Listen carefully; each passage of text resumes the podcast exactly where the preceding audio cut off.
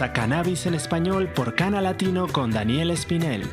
Antes que nada, recordemos que Cannabis en Español por Cana Latino es un podcast creado con la finalidad de brindar educación sobre el cannabis medicinal a todos los latinos del mundo bajo el precepto Investiga, Edúcate y Actúa. Canalatino lucha día a día para eliminar el tabú que rodea al cannabis en la cultura latina y así poder difundir los beneficios de esta planta para mejorar la calidad de vida de las personas.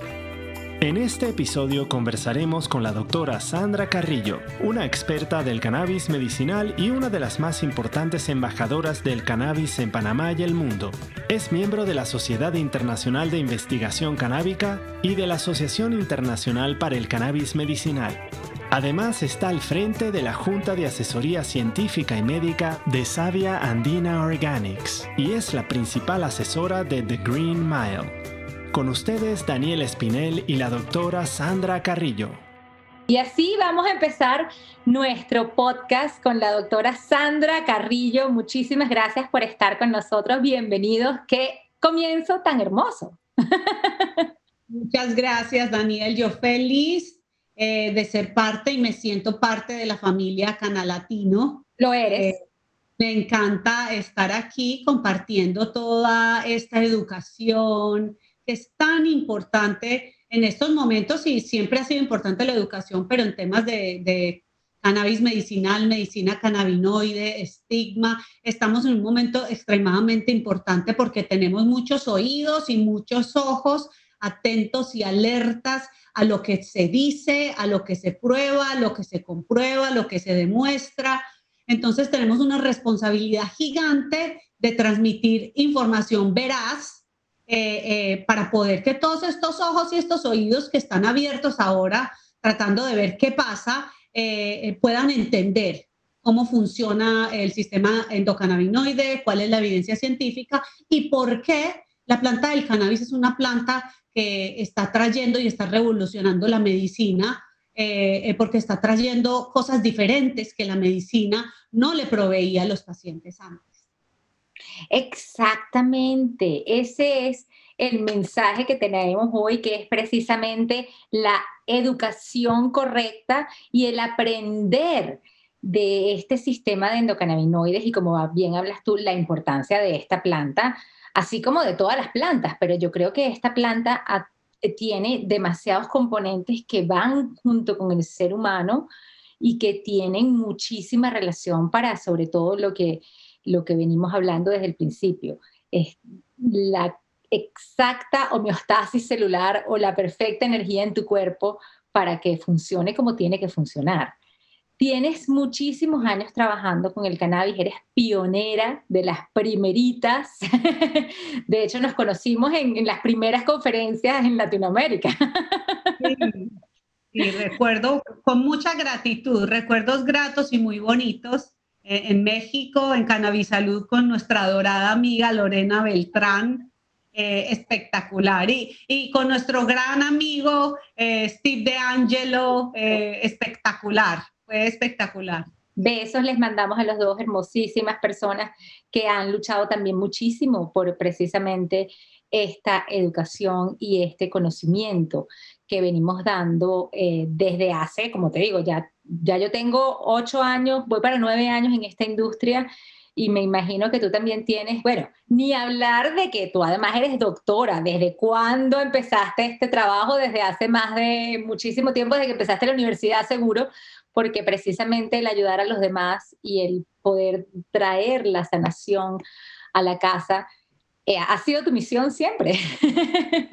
Sí, sí, eso es cierto porque la medicina es un arte. Yo siempre digo que la medicina es un arte y lastimosamente se ha perdido un poco esa, esa empatía o ese, ese arte, el hacerlo un arte, eh, crear esa empatía, esa conexión con el paciente. Eh, uno como médico, em, y, no lo, y no critico el tipo de medicina que se ha ejercido por muchos años, que es un poco más automatizada, en que el médico tiene que ver paciente cada 18 minutos, cada 20 minutos. Entonces eso no permite eh, que, el, que, el, médico desarrolle una, una relación eh, bien cercana con el paciente, eh, porque tiene uno una cantidad de pacientes esperando afuera y cada 20 minutos tú puedes escasamente hacer la historia clínica, revisar al paciente, llenar la cantidad de formas que hay que llenar y luego eso hacer la formulación y luego explicarle al paciente.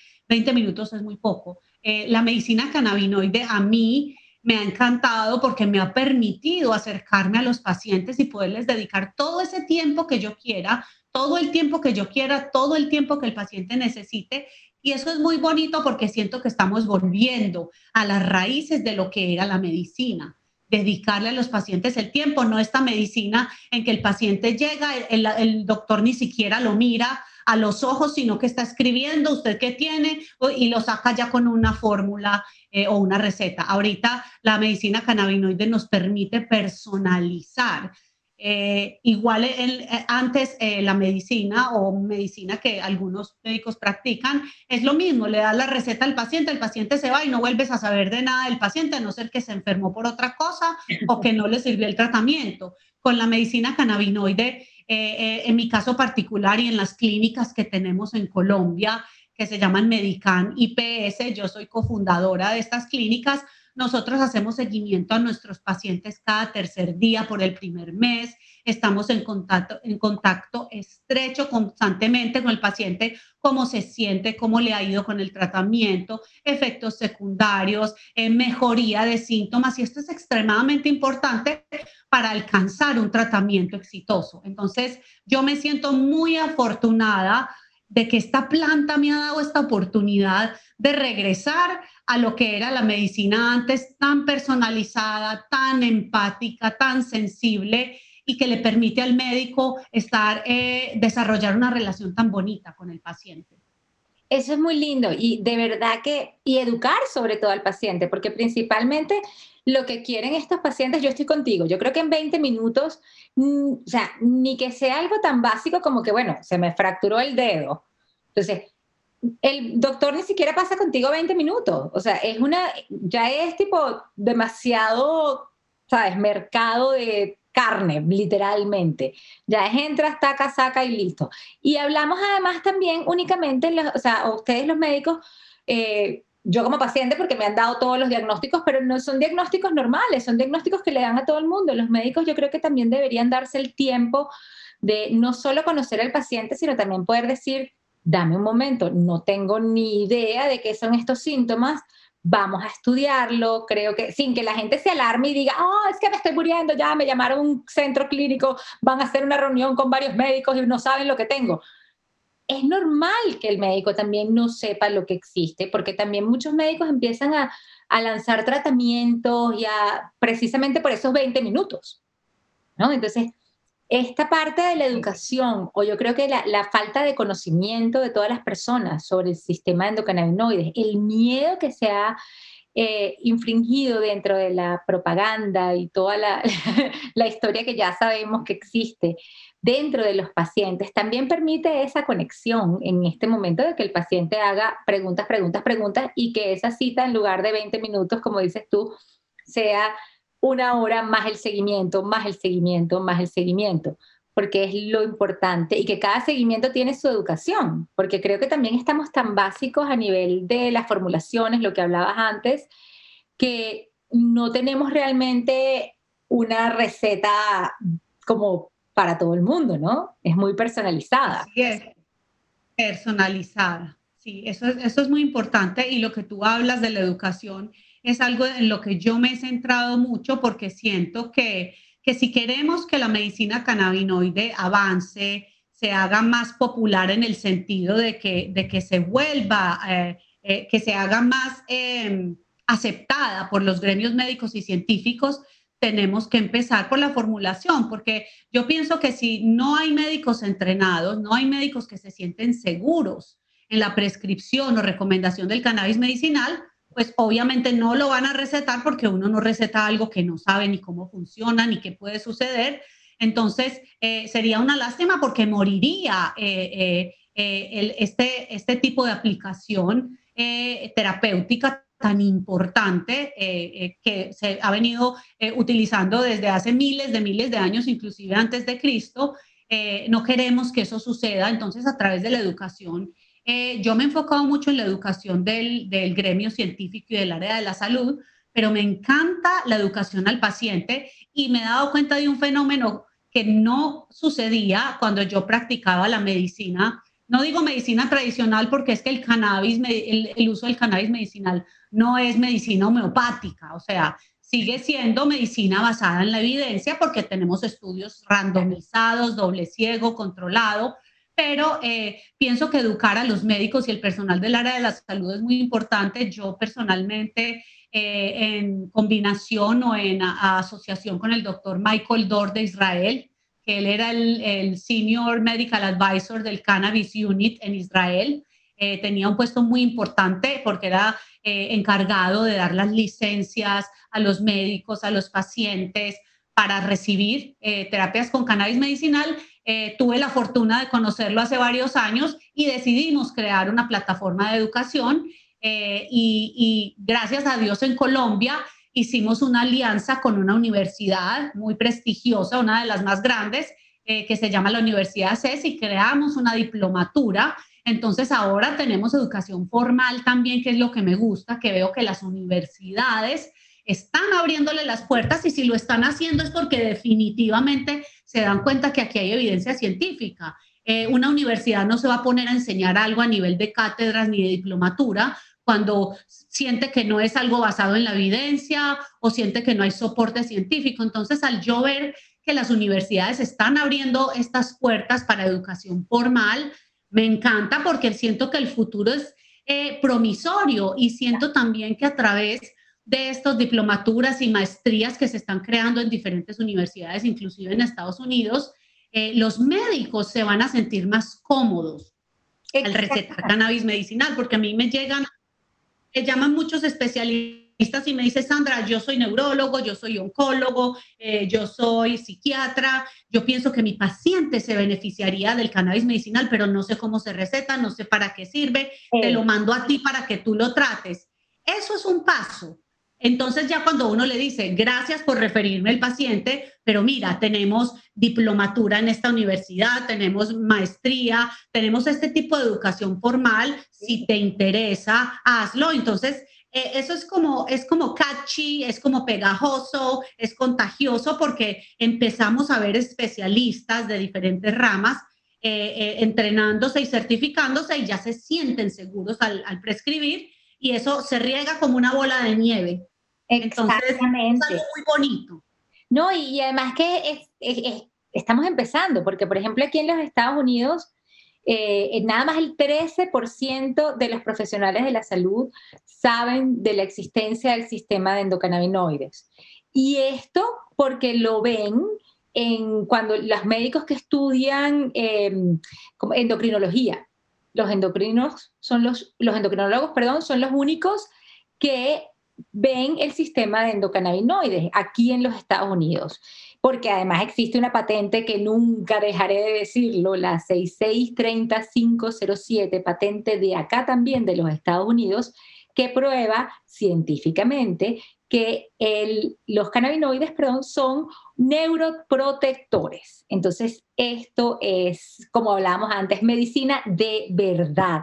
Esto no estamos hablando como, como decíamos, de brujería. Se siente como brujería porque de verdad que yo te voy a decir una cosa, la recuperación con el cannabis es inmediata, es muy rápida, es muy, va mucho con tu cuerpo. Y tiene que ver, como tú dices, con lo de la ciencia. Pues obviamente la universidad con la que ustedes están también asociados es la Universidad de Ciencias de la Salud. O sea, no es una universidad que se llama la universidad venga y aprenda esto. No, es una universidad precisamente dedicada a las ciencias que además también fue tu universidad de donde te graduaste. Mi alma, mater. Alma mater, claro que sí. Y de porque la Facultad de Medicina, eh, eh, ellos son muy científicos, muy académicos y muy cuidadosos eh, con la educación, porque precisamente son una universidad muy prestigiosa en Colombia y eh, cuando yo les presenté este, este proyecto de que quería empezar a hacer educación formal. me encantó porque obviamente ellos hicieron lo que se llama su due diligence, porque uno puede escuchar de muchas cosas y, pensar que funcionan, pero eh, a nivel universitario ellos tienen que cercionarse de qué es lo que hay atrás eh, en orden de ponerlo como, como educación formal. Entonces, es algo, eh, como tú dices, muy importante y he visto otras universidades en Latinoamérica. De hecho, tuve el, el honor de ser nombrada profesora honoraria de la diplomatura que dio, que está dando la UNAM, la Universidad de México, en conjunto con la Asociación Mexicana de Cannabis Medicinal. Eh, fui profesora honoraria de esa y también fui profesora de la diplomatura que está dando eh, la Universidad Cayetano eh, Heredia de Perú, junto con la Asociación Peruana de Cannabis Medicinal. Recientemente también estuve en Brasil grabando unas clases para unas conferencias eh, para hacer eh, una certificación eh, para médicos inicialmente de Brasil. Entonces me emociona increíblemente ver, en este caso, Latinoamérica liderando estas iniciativas de educación y cómo los diferentes países están promoviendo la educación basada en la evidencia científica, eso nos dice que en unos años vamos a tener cantidades de médicos recetando cannabis medicinal y no solamente recetándolo, sino eh, creando más eh, estudios clínicos randomizados, controlados, que es lo que exige la medicina y la ciencia, que nos va a dar mucha más fuerza, porque ahora tenemos estudios que son concluyentes y que nos dan la base y la tranquilidad como médicos para recetar las terapias cannabinoides, pero los tenemos para ciertas patologías. Eh, mi, sueño, y no es un sueño, sino que es como un objetivo, es que en ciertos años vamos a tener muchísima más evidencia para esas patologías que se dice que todavía no hay suficiente evidencia. Entonces vamos como que subiendo la escalera y eso es muy bonito porque eso nos quiere decir que estamos, que estamos haciendo lo correcto, sabes que lo hacemos es por los pacientes, por ayudar a los pacientes que son el, el, el último eh, fin que tenemos como médicos y como personal del área de la salud que queremos ayudar a mejorar esa calidad de vida de los pacientes y el dolor. Exactamente, lo que hablaba, lo que te contaba antes. Parece como brujería de verdad y entiendo por qué la gente tiene tanto como que aprensión, obviamente el miedo, como que hablábamos también antes de la propaganda y todo lo que hemos tenido, los, los mismos, la misma connotación de las palabras. Hay que hay que ver también mucho como médico, pues el trasfondo cultural y psicosocial que tiene esto. Eh, y precisamente por eso, mientras más médicos tengamos, mientras más médicos sepan, mientras más personas que es educadas eh, eh, dentro de, lo que tiene que ser la medicina, como hablábamos antes, con bases científicas, pues entonces muchísimo más fácil será también para los pacientes no solo educarnos, sino confiar en una medicina y en, una, y en un médico que realmente quiere interesarse en las personas, porque yo creo que también eso está pasando mucho, que la farmacéutica tiene a más de una persona descontenta en este planeta y ya la gente como que no cree tampoco en eso. Entonces, es muy necesaria la educación y buscar precisamente estos médicos que quieran conectar con la planta. Yo creo que eso también es muy lindo porque a pesar de que estamos hablando muy de la parte científica, a mí hay algo que me encanta del sistema de endocannabinoides, que es esa relación entre la mente, lo que llamamos el mindfulness, ¿no? la conciencia, y nuestro cuerpo porque precisamente así es como aprende el sistema de endocannabinoides.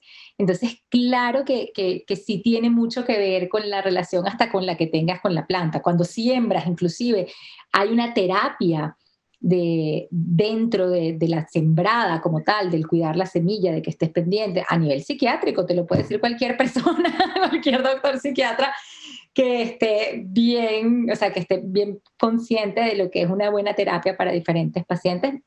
Te digo, o sea, en los psiquiátricos te mandan a pintar, a sembrar, a hacer cosas que son importantes para que tu salud mental también esté dentro del juego de la salud corporal, porque estamos conectados y esa es la relación que tenemos. Entonces, también es muy lindo ver esa conexión entre los médicos que tenían las farmacéuticas como aquí arriba y todo lo que decía la farmacéutica viene, y el médico canábico que empieza a ver esa parte humana y natural de regresar realmente a la medicina de donde tienen que salir las cosas, porque vamos a hablar claro, la aspirina por lo menos sale del white willow, del, sauce blanco.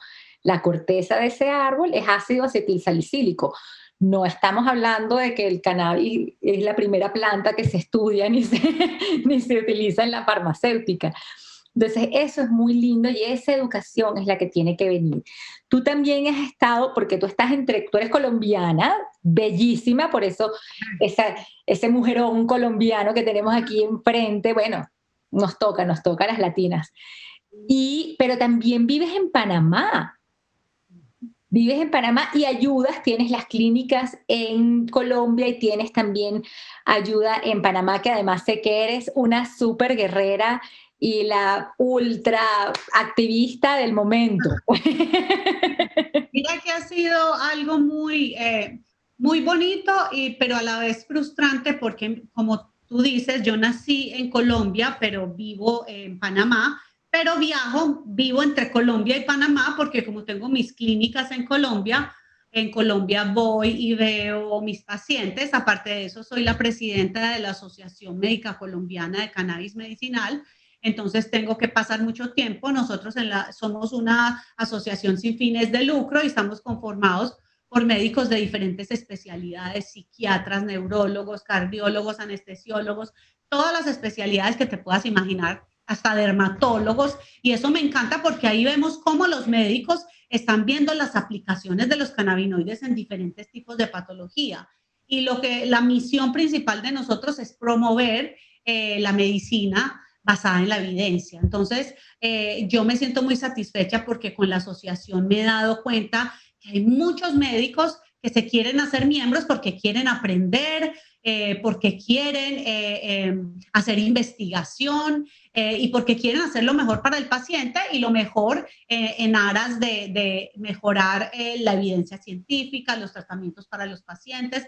Entonces es un espacio muy bueno que donde también los médicos pueden encontrar información confiable. Eso es muy bonito y me ha permitido ver cómo en Colombia, a pesar de que por un tiempo estuvieron eh, atrancadas o, estancadas eh, las cosas en temas de, del cannabis medicinal, en los últimos años, año, año y medio, he visto un crecimiento impresionante tenemos ahora mismo productos regulados por el INVIMA, que es el ente regulador como el FDA de Estados Unidos, aprobados. Entonces, nuestros pacientes en Colombia tienen acceso a tratamientos de cannabis medicinal y eso es una bendición porque yo veo en otros países, por ejemplo, como Panamá, que es una lástima y una tristeza. Como tú decías, yo he sido advocate más o menos por tres años. He trabajado eh, con la Asamblea Legislativa, con los senadores, en el proyecto de ley 153, que es el que busca legalizar el uso del cannabis medicinal en Panamá. Es triste y es frustrante porque llevamos casi tres años eh, y bueno, a principios de este año pasamos el primer debate y estábamos muy emocionados, pero se ha estancado ese proyecto de ley y me da lástima porque yo tengo tres años yo soy voluntaria de una fundación en la que ayudamos niños con epilepsia y es triste ver cómo esas madres, las que tienen eh, poder, económico, poder adquisitivo, pueden viajar a Estados Unidos, viajan a otros países a conseguir el CBD para sus hijos, pero obviamente la mayoría de la población no tiene estos recursos. Entonces, me da tristeza ver cómo Panamá, que es un país vecino de Colombia, en Colombia, esos niños con epilepsia sí tienen acceso a terapias cannabinoides. En Panamá, que está a un paso de Colombia, todas estas familias, todos estos niños están sufriendo porque son epilepsias refractarias que tienen tres y cuatro medicamentos que no les funciona y que esto sería una alternativa. Igual los pacientes oncológicos con cáncer terminal que tienen que tomar estas cantidades de opioides eh, que les dan todos estos efectos secundarios y mueren. Esperando que se legalice eh, eh, este tratamiento. Entonces, como te digo, es muy lindo porque tengo la oportunidad de ayudar pacientes en Colombia, pero es frustrante porque en Panamá no se puede hacer nada y cómo ve uno que le cambia la calidad de vida a los pacientes, a las familias, cómo esta planta eh, tiene tantos beneficios y puede ayudar a que los pacientes puedan ir bajando las dosis de medicamentos que les están causando efectos secundarios.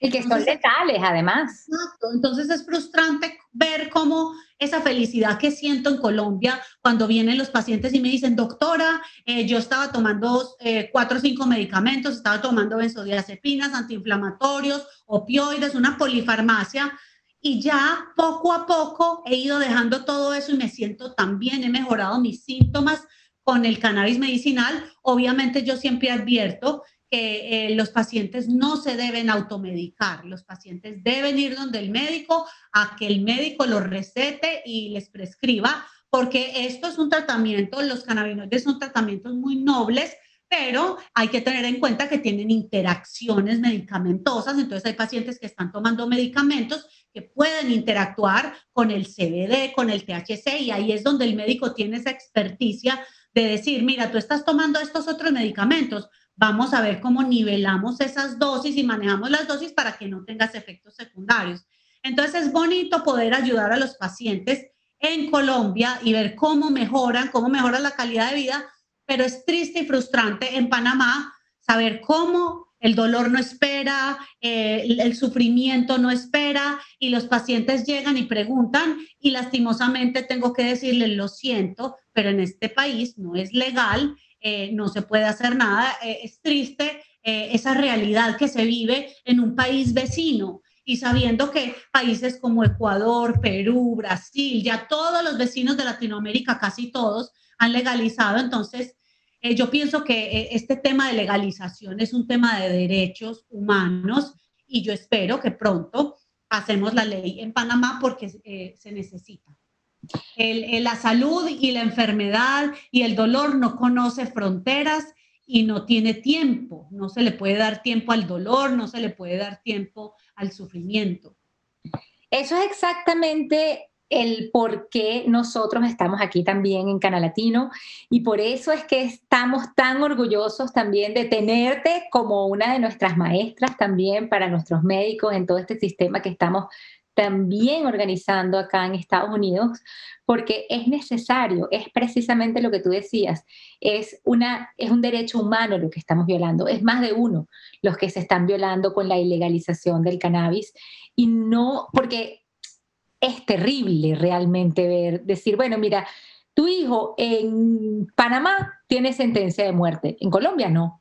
Y pasa, porque aquí ha pasado, aquí no sabes la cantidad de madres refugiadas que hemos tenido en el estado de Colorado, donde yo vivo, porque todavía aquí en Estados Unidos todos los estados no permiten el uso del cannabis y las madres tienen que venirse de un estado a otro dejando literalmente trabajo, casa, amigos, familia, lo que sea. Nosotros eh, trabajamos acá, de hecho, con una organización precisamente donde ayudamos a los refugiados canábicos con todo, dónde van a vivir, qué van a comer, porque estas madres llegan eh, con el niño sencillamente y diciendo, pidiéndonos ayuda. O sea, necesito salvarle la vida a mi hijo. Y eso es exactamente lo que está pasando. Y cuando un gobierno, una persona, un lugar no te permite salvarle la vida a tu hijo, teniendo las herramientas en el mundo, porque si tú me dices que no las tenemos, yo te digo, bueno, está bien. Vamos a, hay, muchas maneras, la resignación existe para millones de condiciones, pero teniendo la manera de salvarle la vida a un hijo de alguien y no hacerlo, eso ahí está, como te digo, la violación de los derechos humanos más graves, ni hablar de las otras que tenemos alrededor, pero de verdad que es, eh, eh, es, como dices tú, es muy frustrante poder tener que trabajar sin las herramientas. Y es muy gratificante, como dices tú en Colombia, trabajar con las herramientas, poder ver además la mejoría de estos pacientes, el día a día de la, calidad de vida, de cómo mejora no solo la de los pacientes, sino la de sus familias. porque hay que entender también que muchas de estas condiciones son un proceso familiar y, e inclusive también el cannabis sirve para todos, porque muchas veces hay que calmar a toda la tribu. Sí, porque son enfermedades degenerativas, catastróficas, crónicas, eh, que es donde la medicina, y yo agradezco a todos los científicos que durante toda su vida se han dedicado a descubrir medicamentos nuevos para tratar cáncer, para tratar, no, yo no, no demerito eso porque gracias a la ciencia y al esfuerzo de todos estos médicos y todos estos científicos cientos de años, es que hoy día hemos encontrado cura para ciertos tratamientos, pero, pero al mismo tiempo siento que también la polifarmacia que se le da a los pacientes termina en algunos casos haciéndole más daño de lo que los beneficia, porque entonces el paciente tiene que tomar, le mandan ibuprofeno y entonces resulta que termina tomando ibuprofeno y omeprazol o lanzoprazol, porque resulta que el, el, el, ibuprofeno le causa gastritis, entonces ahorita tiene que tomar lanzoprazol o de repente resultó con un problema eh, renal o un problema hepático. Entonces estamos sumándole, sumándole a esas enfermedades crónicas otras enfermedades que el paciente no tenía por qué tener. Eh, entonces, al, al, poder disminuir esta polifarmacia, sobre todo lo veo mucho en la consulta en pacientes mayores de edad, que son los que tienen el antihipertensivo, el de la diabetes, el de dormir, el del dolor, el de la ansiedad, el de la depresión. Entonces, un paciente que llega con un pocotón de medicamentos y esos medicamentos año a año le van causando más efectos secundarios por los cuales tiene que tomar medicamentos nuevos. Y esto inclusive cuando yo hago advocacy, lo hablo mucho, lo he hablado con los gobiernos, esto, el, el, costo de esta polifarmacia comparado con el costo del, del uso de los cannabinoides, eh, le quita esa carga económica al, al, sistema de salud, porque no es lo mismo tener que comprar cinco medicamentos que te pueden costar 300, 400 dólares todos juntos al mes, a comprar el cannabis medicinal, que puede ayudar, obviamente no es que le va, eh, le va a suplir todas las otras medicinas, pero le va a suplir una buena parte, por lo menos la mitad. Entonces ahí tú le quitas esa carga económica inclusive al gobierno, de, de, hablando de lo económico, porque hay que hablar de todo, de todo, de lo económico, de la salud, de la calidad de vida, pero pues a los gobiernos uno les habla también de la parte económica, que, que es una parte que, que incentiva saber que, es, que se van a ahorrar tanto. Y hay estudios muy serios de estos, por decir algo, el otro día estaba viendo lo que cuesta el tratamiento en pacientes con cáncer, pero no el tratamiento, no la quimioterapia ni nada de esto que estamos hablando, sino lo que es el control de los síntomas, del dolor, de las náuseas y el vómito, eh, del insomnio que tienen estos pacientes, del dolor, de la ansiedad. Ese costo es eh, eh, cinco veces más alto de lo que costaría solamente darle eh, los cannabinoides. Entonces, eso es importante, es importante que lo consideremos y que los gobiernos lo consideren porque ahí también se ahorrarían dinero. Entonces hace falta estructurar muchos más de estos estudios para, para presentarle a los gobiernos porque algo que a mí me preocupa es la cobertura a los pacientes. Yo veo muchos pacientes viniendo a la consulta y me duele en el alma saber que después de dos, tres meses el paciente regresa, después de que mejoró increíblemente y me dice, doctora, estoy triste porque el tratamiento me funcionó muy bien, pero no puedo seguir pagando. Estoy triste porque tendré que volver a los medicamentos que me cubría el sistema de salud, que me salían gratis, porque no puedo seguir pagando. Entonces, esto es, es una lástima, pero tenemos que hacer algo. Personalmente, nosotros desde la asociación eh, y yo personalmente he tratado mucho de mover esto a nivel de que las aseguradoras entiendan esa parte de balance económico que tanto se van a ahorrar eh, si se incluyen las terapias cannabinoides versus las otras terapias de 5 y 7 medicamentos que hay que darle a los pacientes. No quiero decir que el cannabis eh, es la panacea y es lo último y es la cura para todo, porque eso sería falso pero sí hay indicaciones muy claras y específicas en las que los cannabinoides ayudan a los pacientes. Entonces, estamos en esta, en esta lucha y, me encanta que estamos juntas en esto y con, con, Canal Latino, estamos juntas en esto eh, y juntos eh, porque siento que la unión hace la fuerza y a través de educación adecuada podemos lograr que los pacientes puedan tener acceso seguro, que es lo más importante a estos tratamientos. Exactamente, acceso seguro a estos tratamientos es definitivamente lo más importante porque además vamos educando a toda la comunidad. Yo siento que como tú dijiste ahorita, eh, por ejemplo, en, la asociación que llegan diferentes médicos con diferentes, eh, de, de diferentes ramas, digámoslo así, ¿no? Que vienen y te dicen, bueno, yo soy psicólogo, yo soy dermatólogo, yo soy eh, oncólogo y quiero saber acerca de esto. Entonces, eso es maravilloso, pero también la comunidad, lo que hablabas antes, como somos una comunidad, entre todos educarnos y de repente traer profesionales de cualquier otra cosa que puedan también ayudar con el cannabis como hablas tú, en la parte de gobiernos, hay un economista, por favor, que, que ponga bien un plan de precisamente cómo estos gobiernos o cómo todos los gobiernos podrían beneficiarse mm, de esta planta. Abogados, abogados muy importante también. Oh. Sí, todo. Esto es, mira que yo siempre he dicho que, porque eh, los médicos algunas veces... Eh, piensan que estar relacionado con la industria es malo. Yo pienso que somos un ecosistema. Nosotros como médicos necesitamos que sea que la industria esté healthy, que le vaya bien a la industria. ¿Por qué? Porque si la industria es, eh, le va bien, eh, van a producir medicamentos de mejor calidad, los precios van a poder bajar, pero si resulta que la industria se reduce a dos o tres compañías, entonces eso va a ser un monopolio en los que van a poner los precios que quieran, entonces la accesibilidad no va a ser la misma que cuando tenemos varias industrias que ofrecen diferentes tipos de productos. Obviamente hay que estar muy anuente de la calidad que, que uno debe exigir cuando es eh, eh, tratamientos eh, grado medicinal, pero es importante que una industria saludable eh, persista para poder que uno como médico tenga un producto seguro, eh, verificado, testeado, de alta calidad y que a, a través de que esta industria esté saludable y le vaya bien,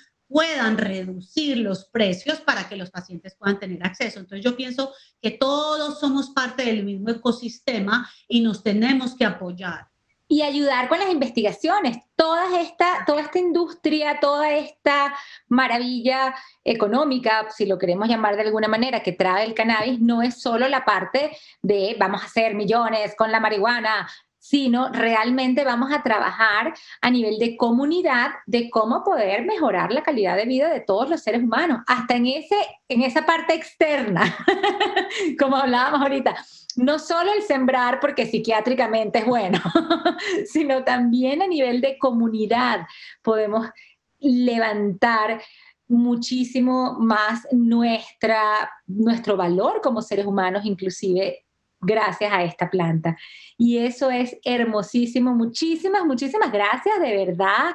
Eh, Sandra, yo adoro hablar contigo. Me encanta que estés acá, me encanta que seas parte de Canal Latino y como decimos aquí en Estados Unidos, I can wait, no puedo esperar por eh, terminar esta clase que estamos creando precisamente para los doctores acá y conectar además con todas estas universidades y con todos estos países que necesiten también la ayuda porque es muy importante una persona como tú en este área que no solo por ser médico, sino que también por ser madre, por estar de cabeza de familia con tu esposo, es un ejemplo hermosísimo de verdad que eso es lo que se tiene que transmitir, yo creo, en esta cultura canábica también, que no somos realmente, no estamos aquí para promocionar, no estamos aquí para decirle a la gente que el cannabis es para todo el mundo y todo el mundo venga a fumar en un concierto de reggae, todo lo contrario, esto se trata de salud, de ciencia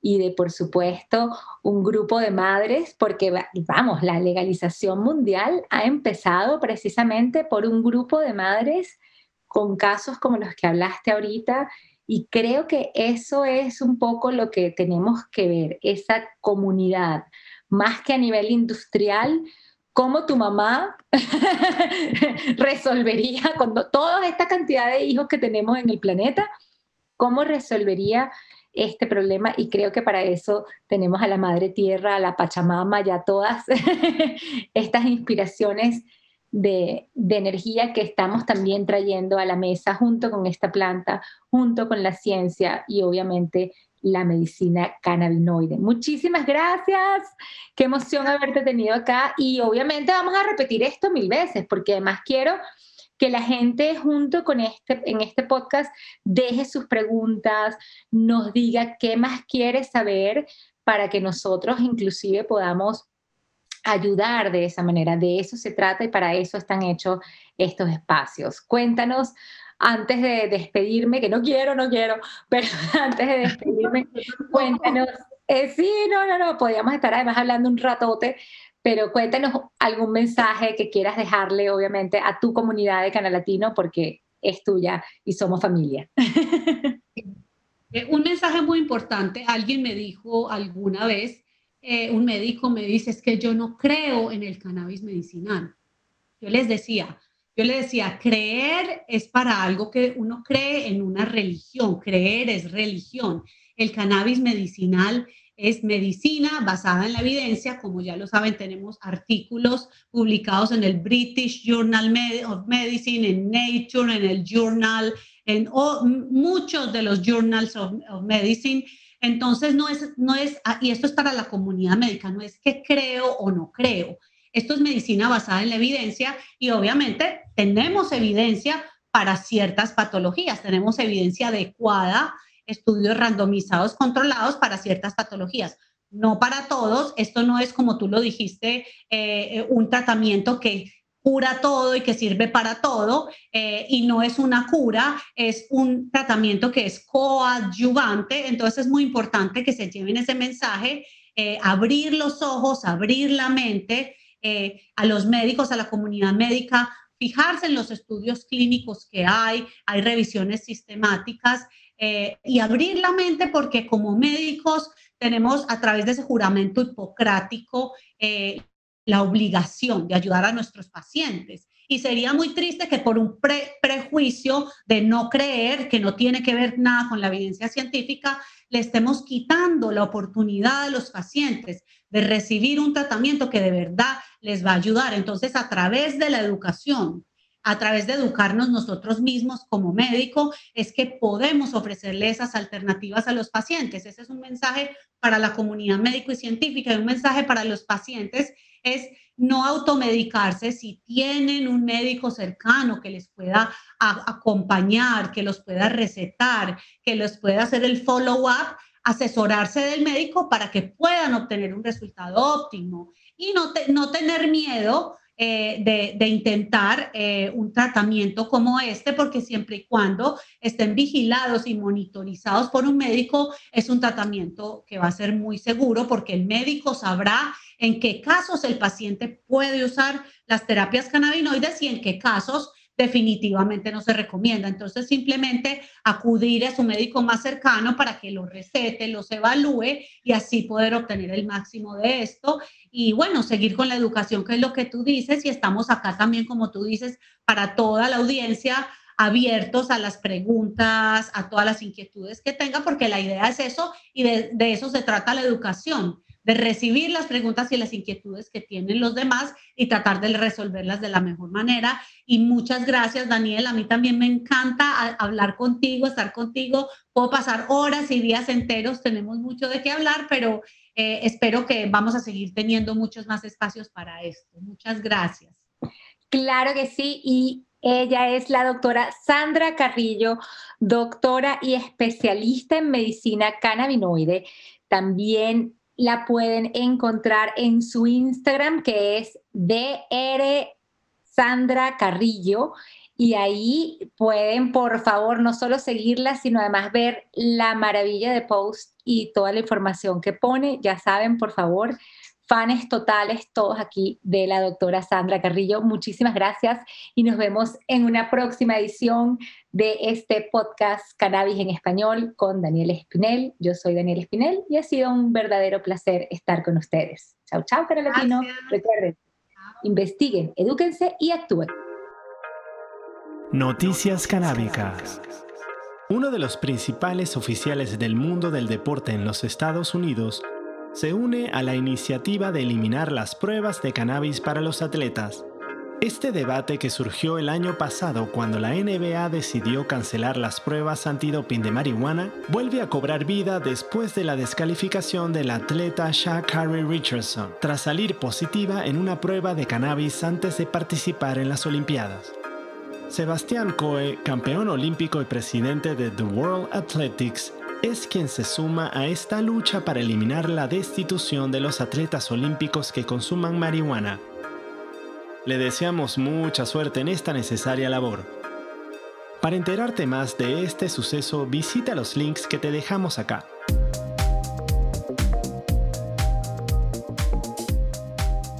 Cana Música. El tema sativa de este episodio se titula Fuera de este mundo y lo interpreta Puss and the Loops. Este es el segundo sencillo de la agrupación venezolana donde destacan elementos electrónicos y guitarras eléctricas. Este tema viene con influencias de bandas como Jamiroquai y Phoenix y ya está disponible en la mayoría de las plataformas de streaming. Y la canción índica de este episodio es Hasta la Raíz, interpretada por Natalia Lafourcade, un tema con ondas chacareras que complementará tu índica favorita de manera perfecta en cualquier lugar y a cualquier hora. Acá te dejamos el link de estos dos temas para que los disfrutes.